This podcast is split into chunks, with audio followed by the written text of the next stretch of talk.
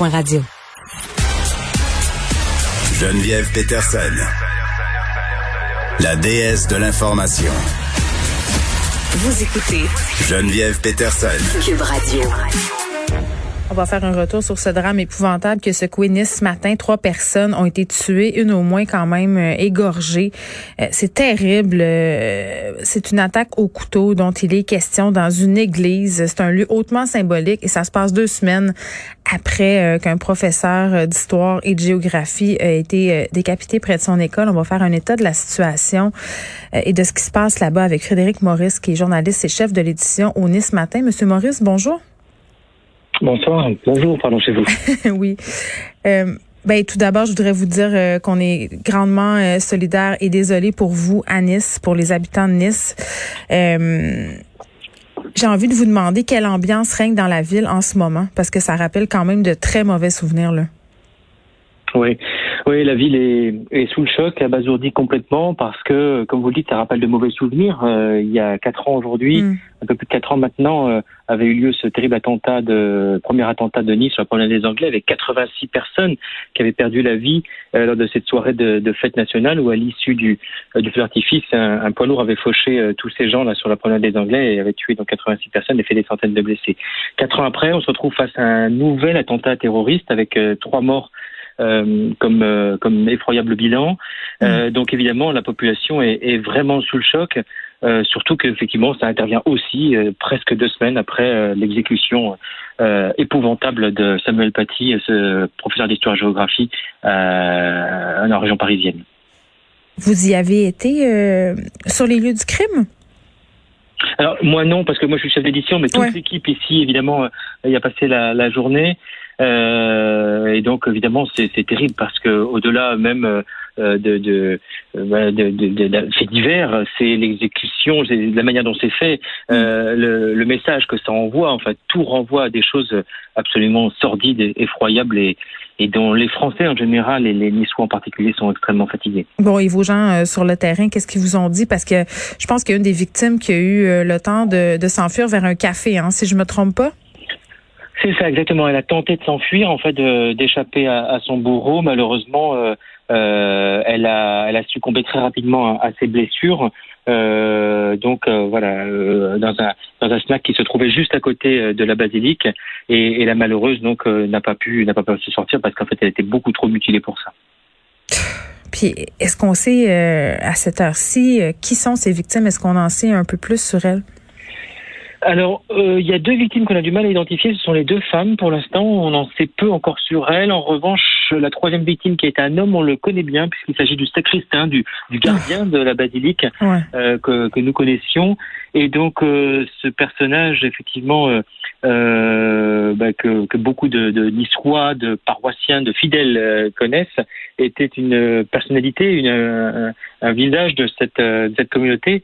Donc, évidemment, ça ne fait qu'accentuer encore davantage euh, effroyable des choses. Bon, et là, on sait, euh, on en sait peut-être un peu plus sur les motifs de cette attaque. Euh, l'assaillant qui aurait crié Allah Akbar avant euh, de mutiler ses victimes. Qu'est-ce qu'on sait exactement de l'auteur de cet attentat? Je crois qu'il a survécu hein, à ses blessures. Il a été opéré un peu plus tôt. Oui, ces gens ne sont plus en danger. Il a subi une opération euh, digestive euh, en, en de, de, dans le courant de la matinée.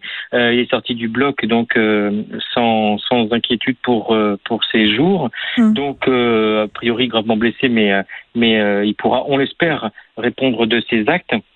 ce terroriste, donc cet assaillant, est un homme de 21 ans de nationalité tunisienne qui sera arrivé sur le territoire français depuis moins de deux jours apparemment.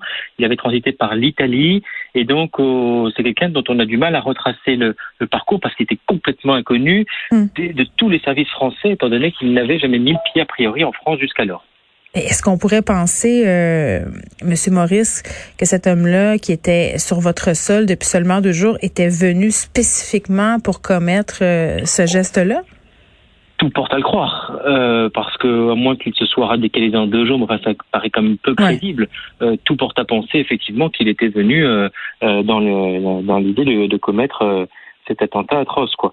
Euh, on, a, on a encore une fois, on, pour l'instant, on, voilà, on en, on en, saura certainement davantage. Il y a une grosse mm. conférence de presse là qui est prévue par euh, le procureur antiterroriste euh, dans deux heures maintenant. On en saura, j'espère, un peu plus à ce moment-là. Mais euh, pour l'instant, c'est inconnu. En tout cas, c'était quelqu'un qui ne paraissait pas du tout dans les radars euh, euh, des, services de renseignement. Bon, là, il y a eu cette histoire de ce professeur d'histoire-géographie. On s'est parlé des malheureux événements de l'attentat au camion Bélier sur la promenade des Anglais. il y a eu cette attaque au hachoir près des locaux de Charlie Hebdo.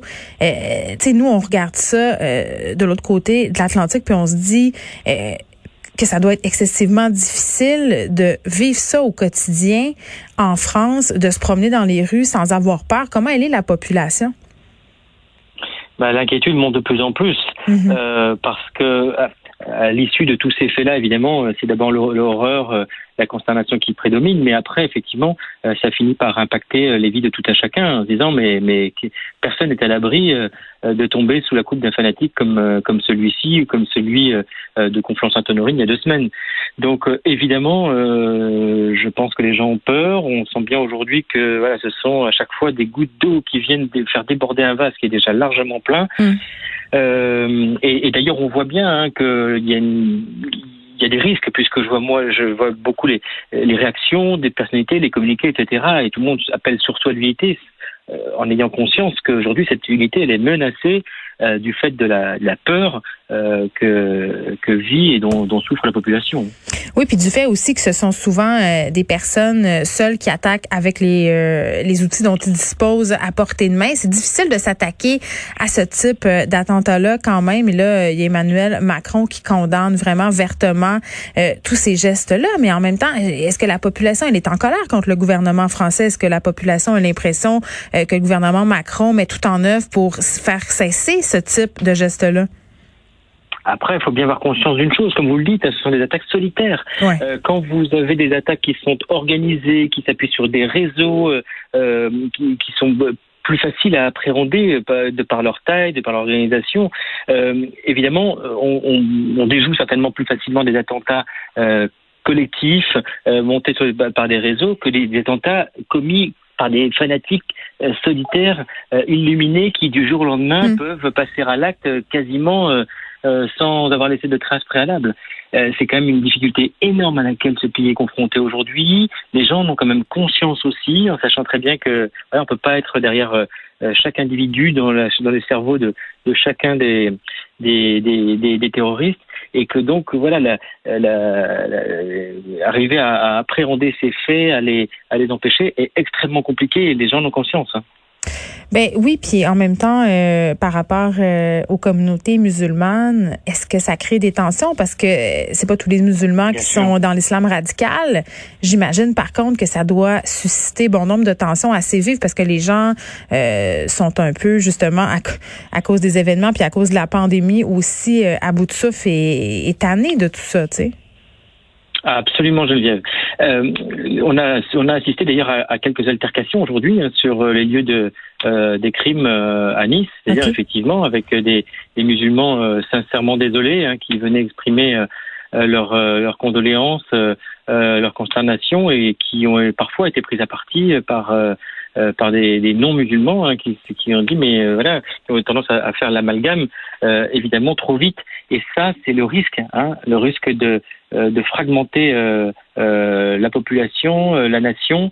Les, évidemment, le, le, gouvernement en a bien conscience, donc essaye de, de, de, faire la part des choses entre les deux, mais ça n'est pas mm. facile dans un contexte qui, qui, radicalise, qui, se radicalise des deux côtés. Quoi, hein. Ben oui, puis ça jette de l'huile sur le feu et tout ça combiné avec le reconfinement, ça doit vraiment pas être facile.